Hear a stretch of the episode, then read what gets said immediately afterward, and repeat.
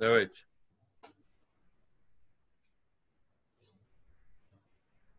Надо еще... Друзья мои, э, мы рады вас приветствовать в нашей студии. И сегодня мы с вами поговорим о реинкарнации. Реинкарнация – наше все. Именно с этих слов началась сегодняшняя наша встреча с Александром Ивановичем Белом, которого вы очень хорошо знаете, поскольку, поскольку Александр Иванович уже был у нас на школе неоднократно рассказывал вам не про эволюцию человека от обезьяны к человеку, а про инволюцию от человека обратно к обезьяне. Эта версия была а, доказательна, а сейчас нам Александр Иванович объяснит, куда мы все-таки реинкарнируем в конечном итоге, для того, чтобы нам обезьяну окончательно не превратиться, если я правильно понял. Александр Иванович, добрый вечер. Мы добрый рады вечер. вас видеть. А, вам слово. А, вот по вашему мнению, во что же мы можем реинкарнироваться в конечном итоге? Ну, вы знаете, дело в том, что вообще материалистическая как бы идеология наука, она напрочь отвергает вообще саму возможность реинкарнации как таковой. А, в принципе, видимо, надо ставить вопрос, поскольку мы люди, не звери, что у нас не коллективная реинкарнация, а индивидуальная. То есть фактически каждый человек какие-то свои благоприобретенные в этой жизни качества сознания может перетащить в иную жизнь. Я хотел бы просто отметить, что, в общем-то, идея сама по себе не нова, отнюдь э, этим вопросом изучали его даже на научном и довольно сугубо научном уровне, не только на уровне мифологии религии, там, скажем, в индуизме. Вот, например, э, была группа, которая была создана в свое время в институте НИИ психологии. Ну, в общем-то, они занимались другими вещами, наследованием благоприобретенных признаков, но и в связи с этим как бы выявляли, какие признаки наследуются, а какие признаки идут от социума, генез, так называемый, от социума. И в этой связи обнаружилось, что ряд э, черт сознания, очень характерных черт сознания у маленького ребенка или у взрослого, они, в общем-то, им неоткуда взяться, кроме как от, э, неизвестно откуда.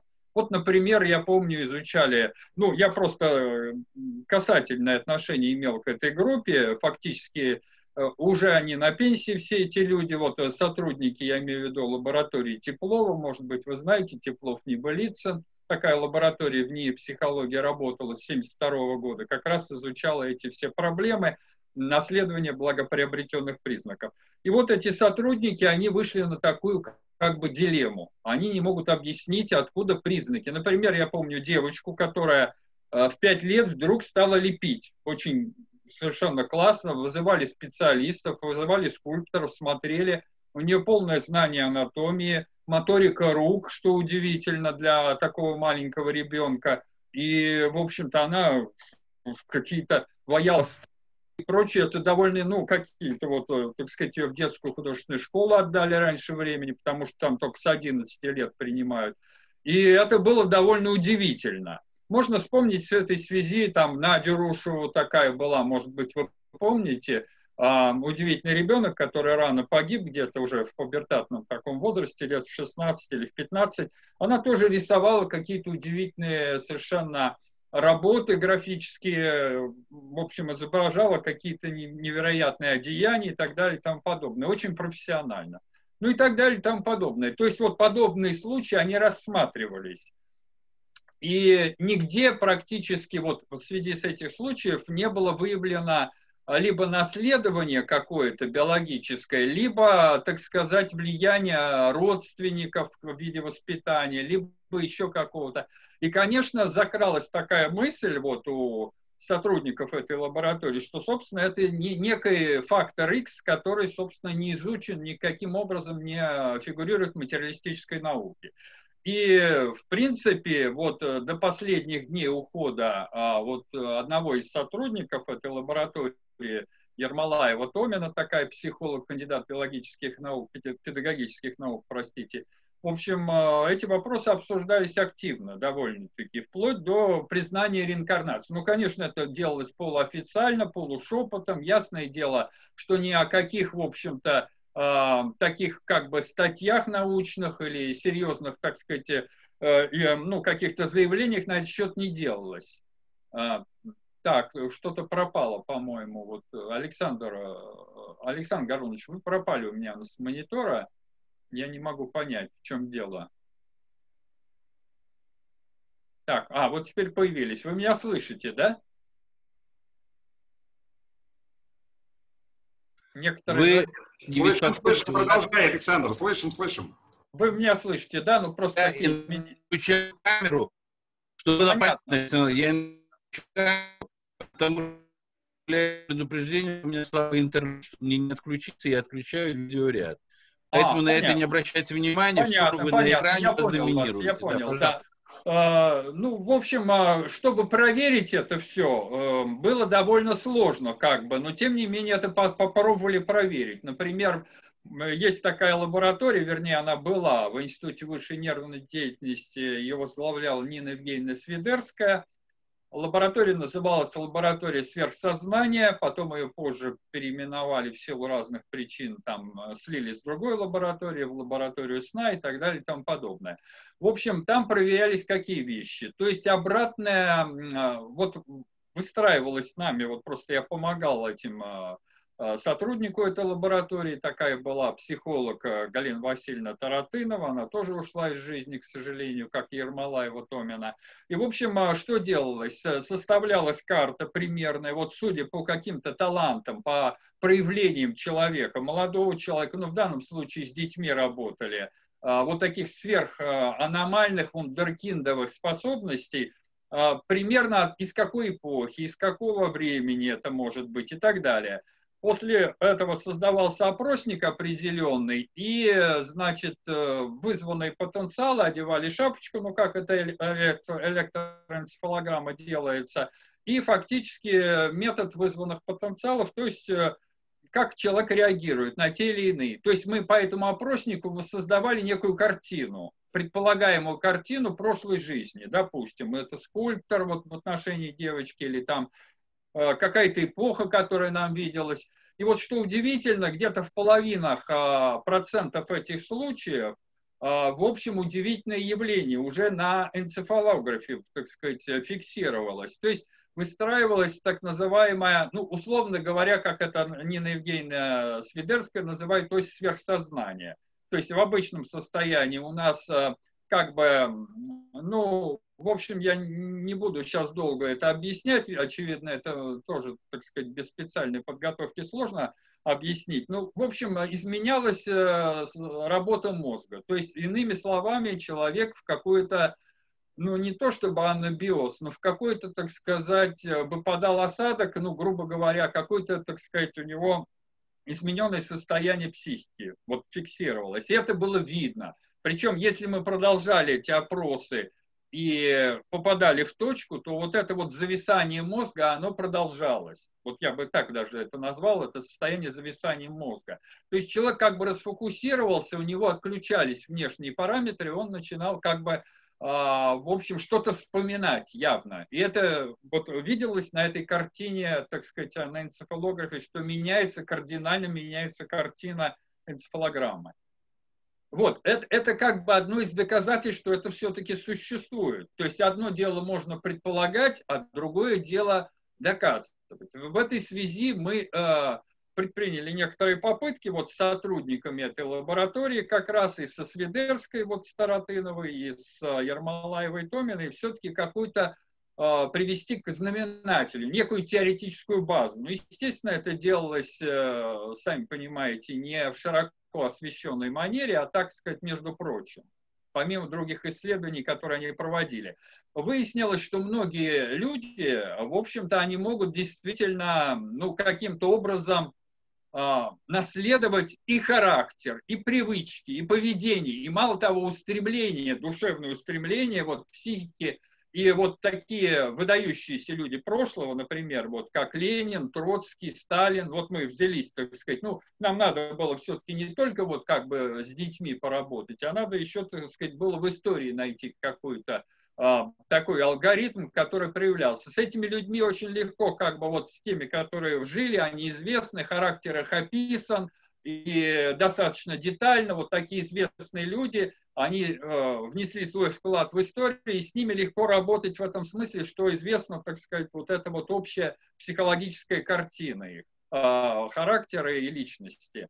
И вот что выяснилось, что вот по моему мнению, лично по моему, не все это разделяют, что условно говоря, э, у Ленина прослеживается очень четко, ну, если вот в данном случае, как пример привести, без относительно, так сказать, к политическим и разным, так сказать, оценкам этого явления, такая параллель с Маратом. Ну, Марат, мы знаем, это деятель французской революции, он активный такой пропагандист, оратор, философ, э, в общем-то, сторонник бедноты, так сказать, и так далее, и так далее. Вот, и вдруг э, появляются вот эти самые черты у Ленина. Причем очень много совпадений. Вот когда мы посмотрели детальную картину характера Марата, мы увидели, что там действительно очень много совпадений. Ну, например, там скры, скрываться надо от э, каких-то, так сказать, агентов, которые все время замышляли Марата убить там. А фактически Ленин то же самое делал, конспирация, конспирация, конспирация. Э, в принципе, у того же Ленина есть масса интересных замечаний по поводу личности Троцкого, что он эгоцентричный, высокомерный, он а, фразеологией такой владеет в совершенстве. И Ленин а, в 1912 году, когда они рассорились с Троцким капитально, он его называл даже Максимилиан Троцкий. В общем, и писал об этом в статьях. То есть он явно указывал на характер а, вот сродни, вот, так сказать, Троцкий и Робеспьер деятель французской революции. И, кстати, вот у Робеспьера и прочих, э, в общем, они, так сказать, тирании отмечены и прочее разное. Ну, э, третья личность в этом списке – это Дантон, Дантон, вернее, правильно. Э, фактически у него очень хорошо прослеживаются вот эти черты Сталина. Он очень тонко умел лавировать, нравится публике, умел как бы вот народный язык, то есть он и с рабочими, был груб достаточно – и с какими-то низами французского общества находил общий язык. И, в общем, он э, такой неспешная фигура, больше такая выжидательная, но он делал большие дела, один из как бы зачинателей как раз французского террора, в общем-то, вот этой вот э, концепции и так далее. Ну и тоже, когда мы посмотрели, масса совпадений. Я привожу это в пример просто как э, вот такого как бы сравнительного анализа психотипов, разных личностей, предположительного. Ну и в связи с этим, конечно, у нас возник такой вопрос, что это же инициатива трех личностей, да, вот, которые вдруг появились и сделали, продолжили, вернее, начинание французской революции. Причем заметьте, что а, фактически все три, а, так сказать, вот этих компаньона, да, французских деятелей, Марат, Робеспьер и Дантон, Дантон, они были канонизированы в советское время планом ленинской монументальной пропаганды еще. И фактически эти памятники были установлены.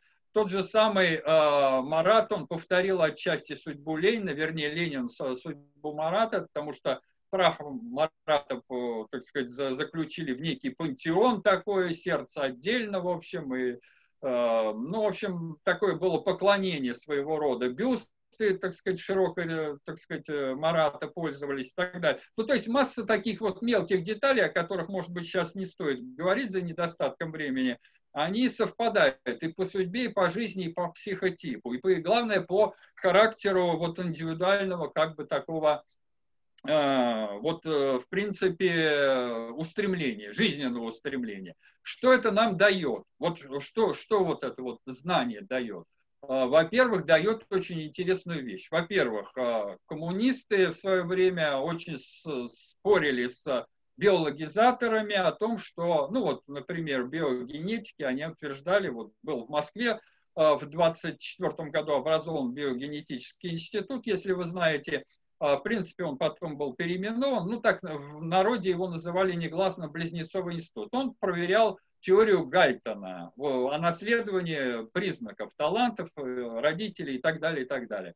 Это впервые, может быть, в мире была такая огромная выборка близнецов. То есть близнецовый метод Гальтона, он вот э, проверялся здесь. Второй момент. Э, коммунисты спорили, они социогенетические, как бы, где-то в 1937 году сотрудники были расстреляны, ну, почти все, включая директора института и свернули совсем на другую сторону, на социогенез, то есть на социогенетическое, то есть надо воспитывать, людей надо воспитывать, сын за отца не отвечает, вот это известное изречение Сталина. То есть в материалистической философии науки спорили на протяжении практически столетия и больше того, два направления. Наследуется или воспитываются, так сказать. В общем, сейчас некий синтез возник вот на Западе, у нас это психогенетизм, так называемый, когда совмещаются эти два направления. Но тем не менее, и то, и другое направление не может объяснить третий фактор, которых вот мы как раз касались в своей работе. Вот именно вот это вот спонтанное появление каких-то качеств. Причем мы в этой связи можем вспомнить и великих прошлого, когда Моцарт в 7 лет э, начинает играть, ну, понятно, что у него отец, так сказать, играл и прочее, и вдруг это проявляется. Вот сейчас очень много, так сказать, с помощью интернета, просто вот я залез, посмотрел, например, ребенок один в, в Штатах родился, с три года он, значит, уже занялся ядерной физикой, грубо говоря, три года он уже, значит, этот значок радиации где-то там на улице нашел и уже каску какую-то, а потом он стал заниматься просто радиоактивным таким, вот я, к сожалению, сейчас его не помню, фамилии, имя, как его, но это легко найти. И в конце концов подростком он сделал ядерную бомбу, фактически. Это был шок для всех окружающих в сарае каком-то и так далее. То есть он собирал факты, собирал материалы, учился и так далее, но это ему давалось очень легко. В конце концов кончилось тем, что Барак Обама, э, в общем, а, даже его пригласил на вручение каких-то вот таких юных э, вундеркиндов, там он в какую-то десятку лучших вундеркиндов вошел, и его прибрал определенный институт к рукам, который занимался ядерными исследованиями, занимается сейчас. Не дай бог, чтобы эти знания вот у этого подростка куда-то там не просочились в Иран или там Южную Корею, вернее, Северную Корею вот, и так далее. То есть им занялись уже специальные контрагенты государственные. А, ну и такая вот, э, в общем-то, вообще тема вундеркиндов очень интересна, но это и у взрослых людей проявляется. То есть это является доказательством того, что человека третья часть существует сознание, составляющая, которая не наследуется, не воспитывается, а привносится извне. Очевидно, в той яркой форме, которая это проявляется у вундеркиндов, у выдающихся личностей, это не происходит у обычных людей, но это тоже присутствует, как заданный какой-то алгоритм, жизненной позиция, характер и так далее. Это видно на творческих людях, в основном на тех, которые самобытно, самостильно себя проявляют, которые никак не вписываются вот в окружающую среду. У многих из них действительно таланты появляются очень рано, и вроде бы им неоткуда возникнуть. И причем эти таланты проявляются уже в законченной, завершенной форме. Ну, насколько это возможно у ребенка. А, может быть, какие-то вопросы? Да, у меня вопрос следующий. Александр, скажите, пожалуйста, а как ваша теория согласуется с видением по вопросу реинкарнации э, классического буддизма? Ну, реинкарнация это не только буддизм. А в буддизме скорее они не очень это принимают, а потому что они все-таки сторонники такого, ну, как бы своего направления. А вот в индуизме это действительно очень широко распространено. Единственная, я считаю, большая ошибка, что они считают, что люди могут реинкарнировать в животных, в собаку там, например. Ну, это еще Высоцкий, если вы помните, тот добрый пес там был раньше, в общем, каким-то человеком. Вот у него такая есть высмеивающая песня на этот счет. Я считаю, что это невозможно в силу несовпадения психотипа животного и человека. Просто не, кардинального несовпадения. Во-первых, у животных... Не-не-не-не, классический буддизм, классический буддизм считает, что человек в этой жизни, он в следующей, если речь идет о реинкарнации, он не может опуститься на уровень ниже. Там, наоборот, только по восходящей. Да, да, я, я считаю, да, что на уровне ниже он вряд ли опустится. Причем разница между позвоночным животным, э, включая обезьян там и прочих, и человеком, она колоссальна. Она семантическая разница. Вот это пространство семантическое, абстрактно-логическое мышление, оно, конечно, недоступно. Животным оно никаким боком, то есть не, при всем желании человек самый как бы э, изгой общества, он не может попасть в тело обезьяны или собаки. У меня тогда еще вот еще какой что-то со звуком. Нет, самое, нет, я слышу вас. Самое, слышу. самое большое число, если спросить людей, которые имеют на, на название, ну, э, люди вряд ли скажут, ну, там, миллион, триллион, квадриллион, актиллион и так далее. Самое большое число – это 10 в сотой степени. Оно называется Google. Google, знакомое слово. Так вот, во Вселенной нет ничему, ничего равного а, этому числу, 10 в сотый. Ученые посчитали уже, что если взять, посчитать все электроны на всех орбитах всех атомов в видимой и невидимой Вселенной, посчитать все кварки, протоны, нейтроны, фотоны, то будет приблизительно где-то 10 в 87 степени. Здесь 10 в сотой. Так вот, еще есть одно а, большее число, имеющее название. И что самое интересное, его внесли, попросили в, в ООН, в определенной комиссии в ЮНЕСКО дать ему название. Я все время его забываю, но простое такое составное слово. Это 10 в 159 степени. Представляете? 10 в 159. Так вот, с точки зрения классического буддизма, это максимальное количество реинкарнаций. У меня вопрос к вам Почему такое ужасное здоровое число? Как вы думаете? А, ну, вы знаете, мы обсуждаем все-таки религиозную мифологему, в том, ну, если буддизм назвать все-таки религией, да, так или иначе. А, это сложно. Я считаю, что, в общем-то, надо методом индукции идти от фактов к построению гипотез и каких-то умозаключений. А, если мы будем брать какие-то догматы церкви, будь то православие, буддизм, индуизм, и пытаться объяснять их э, с позиции науки, то получится такая слабый отцвет э, креационизма какого-то, который просто оправдывает библейские догматы. Но я думаю, наука не должна этим путем идти, по-любому она должна как раз путем индукции идти. Она видит факты, обобщает, анализирует, систематизирует эти факты. И уже на основе э, полученных фактов строит гипотезы, которые опять-таки проходят отбор определенный, и выдвигается доминирующая гипотеза, которая может э, рассматриваться как уже такая, ну, как бы кандидат в теорию, так скажем. Поэтому, да, пожалуйста. А как наука видит ваша наука, которая занимается реинкарнацией? А у тебя там телефон не включен случайно, Владимир Викторович, потому нет, нет, что у тебя выключен звук на... У меня потому что идет такой... Э, двойной звук идет. А как, видит нет, наука, как видит наука, вот ваша наука, ваши коллеги, ваши соратники, с кем вы занимаетесь этой темой, конечную цель реинкарнации? Для чего, почему так создан мир, с вашей точки зрения, ученых? Ну, мы вот вы очень правильно задаете вопрос, вот Владимир Викторович. Дело в том, что э, действительно наука материалистическая, она полностью отрицает вообще цель в жизни. Она говорит, что человек случайно появился на этой планете, мозг его случайно опух от э, калориев у обезьяны, от палки-копалки и прочих разных вещей интересных, опять-таки случайных. И человек вообще не запланированный ничем, кроме случайным естественным отбором. Так вот, на это можно ответить, что в принципе вырисовывается совсем иная картина. То есть фактически человек а, появился во Вселенной, человек появился на, в нашей галактике и на нашей Земле не просто так, а есть цель у человека. Какая цель? Я считаю лично, что это цель познания. То есть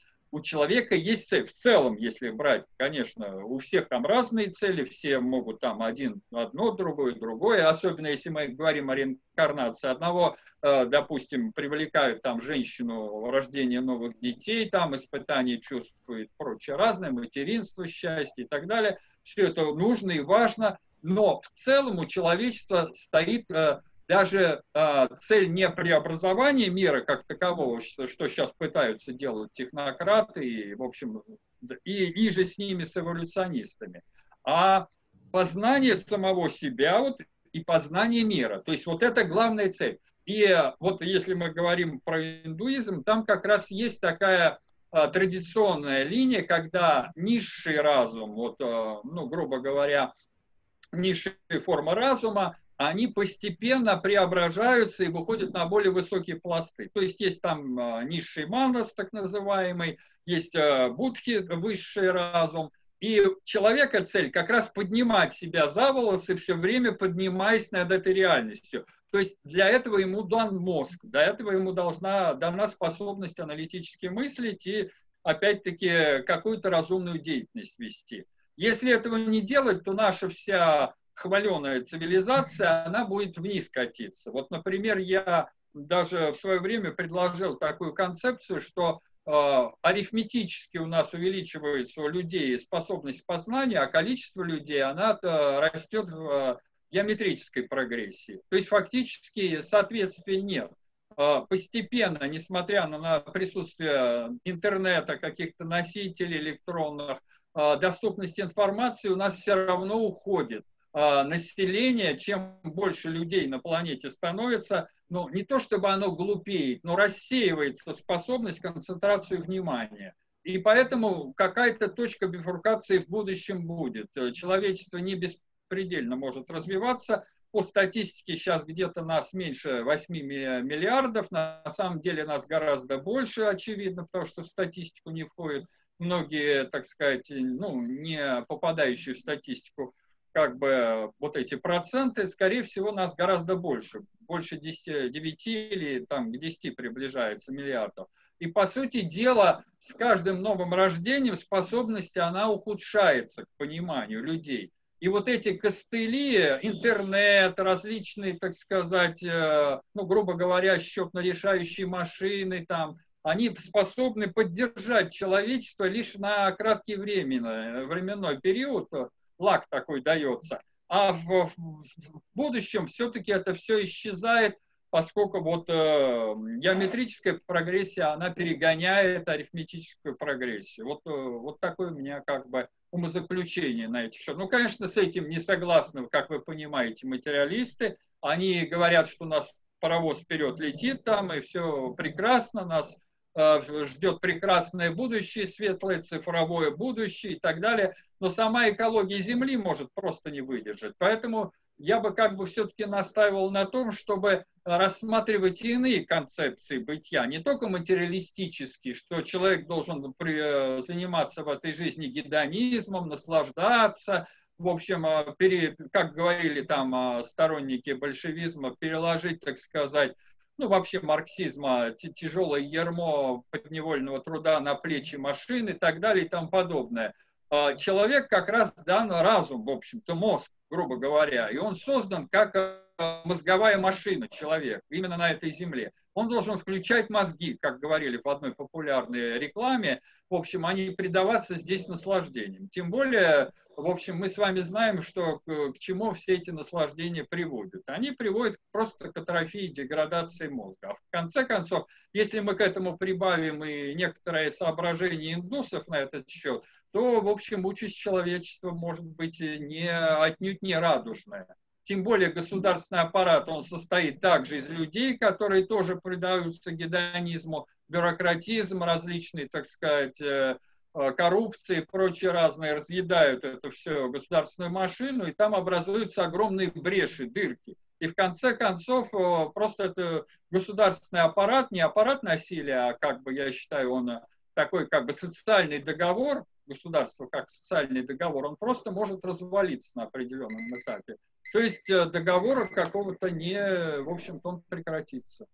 Так что вот если вопросы есть, я... Да, Александр, я вопрос другой задал. Я вопрос задал не о цели человека и человечества, а о цели реинкарнации. Почему мир создан таким, что нужно э, несколько жизней человеку? Он что, в течение одной жизни не может до чего-то дотянуться, до чего должен, и для этого ему дается их много. Если это так, то какая конечная цель? До чего человек должен дотянуться? Ну вот если я понял вас, очень интересный вопрос. А, Владимир Ильич, ну вы ставите вопрос как бы не, не в бровь, а в глаз, да, вот а, на самом деле действительно, вот если мы вспомним древнегреческих философов, в частности Сократ, он а, в одном, кстати говоря, из своих диалогов, он прямо и пишет, и вернее писал Платон, а Сократ говорил о том, что в принципе человеку дается несколько вот таких попыток жизни, и надо три раза подряд, грубо говоря, родиться философом, да, чтобы как бы прийти, ну, если так, э, таким языком говорить, ну, э, чтобы выйти за колесо сансара, колесо перерождения, это уже индуистским языком. Там несколько иначе это говорится, там просто притчи приводятся, что в данном случае человек пристраивается к вот этой веренице богов, которые движутся вверх. А, и, в принципе, я согласен с этим. За одну жизнь, очевидно, это не осилить.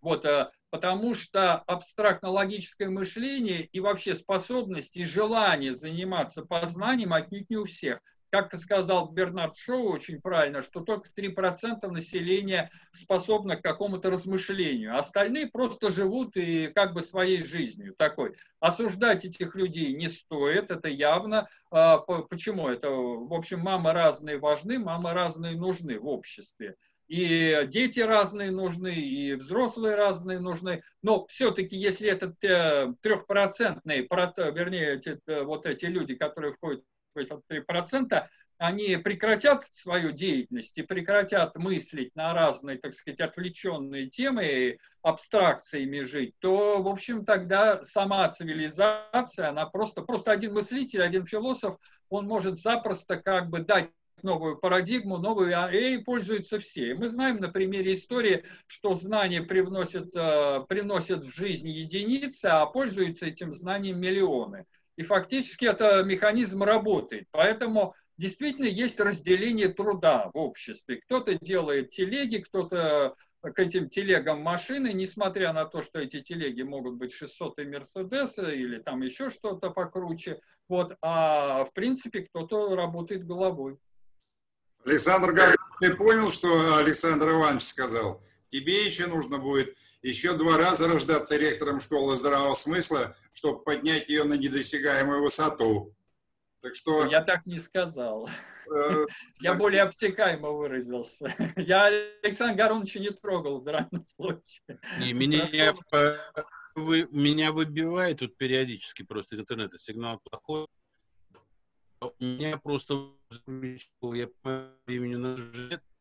Александр Иванович, вы слышите меня, да? Да, я слышу, слышу вас, да.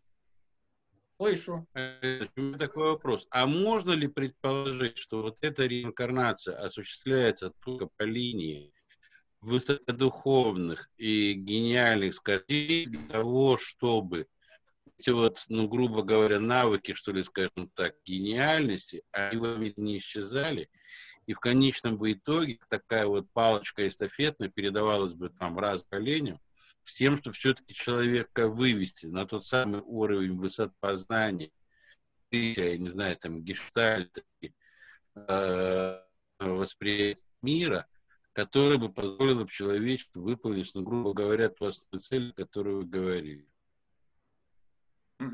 Понятно. Очень интересная вот такой вот у вас э, сентенцию вы выдали, что фактически действительно цель человека, а, чтобы как бы а, внутренне и вот и думающих людей, и человека в целом вывести человечество. То есть а, отнюдь не обязательно человечеству вползать в инфернальную воронку, в которую вползли предыдущие человечества. Ну, если вы в это верите, в принципе, можно в это не верить, но фактически, скорее всего, у нас было многочисленные предшественники на этой земле, которые тоже создавали социум и жили, так сказать, разумной жизнью.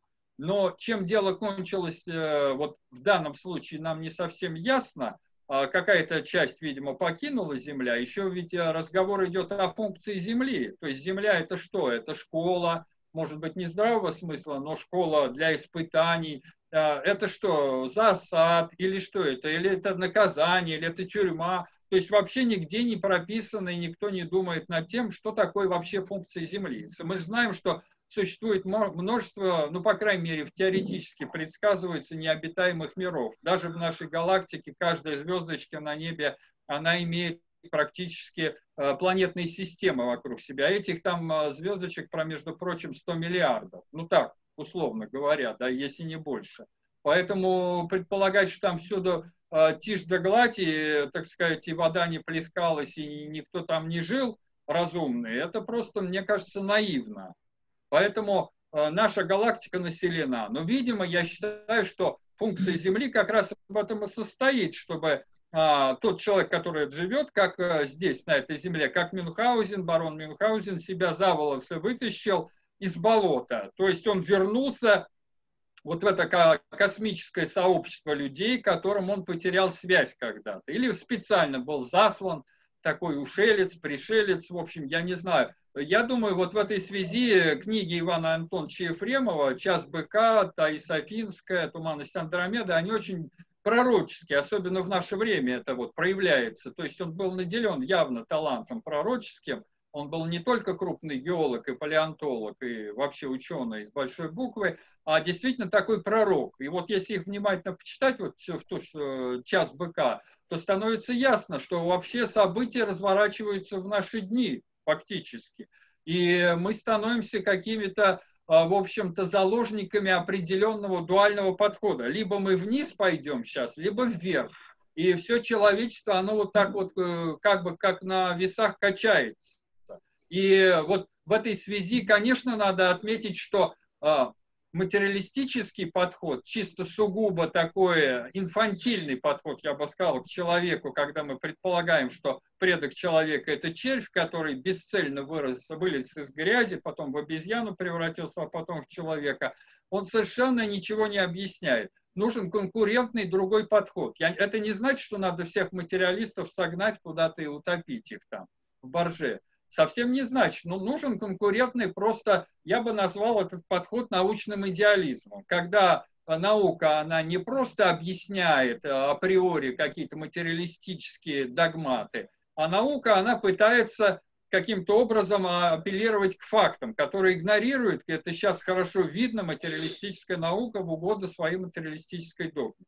Поэтому конкурентный подход и идеализма научного, и материализма, опять-таки, он, в общем-то, возможен и даже целесообразен, я так считаю.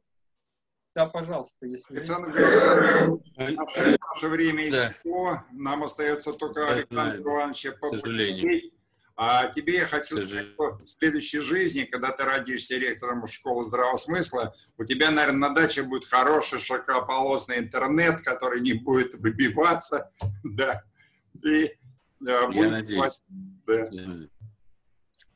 Александр Иванович, спасибо вам огромное. Как всегда, очень интересно. И вот я к следующему занятию, у меня один вопрос уже готов. Все распространяет какие-то идеи, потому что на Земле вплоть до 19 века жили какие-то гиганты-исполины, и что вот эта вот э, раса людей ушла, гигантов-исполинов, а доказательством этому – там высокие потолки во дворцах и все прочее. Но это мы в следующий раз с вами поговорим. Э, к сожалению, наше время истекло. Вам огромное спасибо.